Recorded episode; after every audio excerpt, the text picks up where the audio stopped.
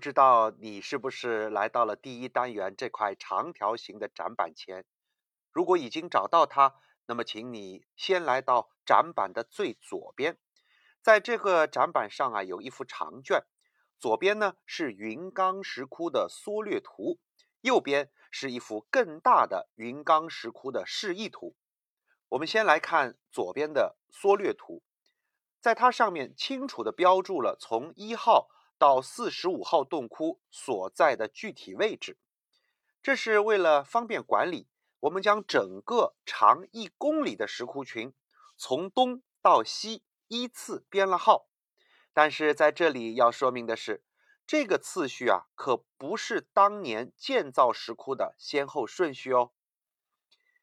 如果按照开凿的时间分呢，云冈石窟可以分为早期、中期和晚期三个阶段，也就形成了三种不同的艺术造型和风格。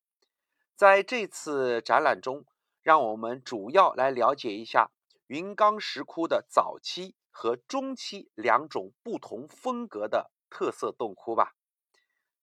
先说早期洞窟，它是以十六号到二十号这个五座石窟为代表。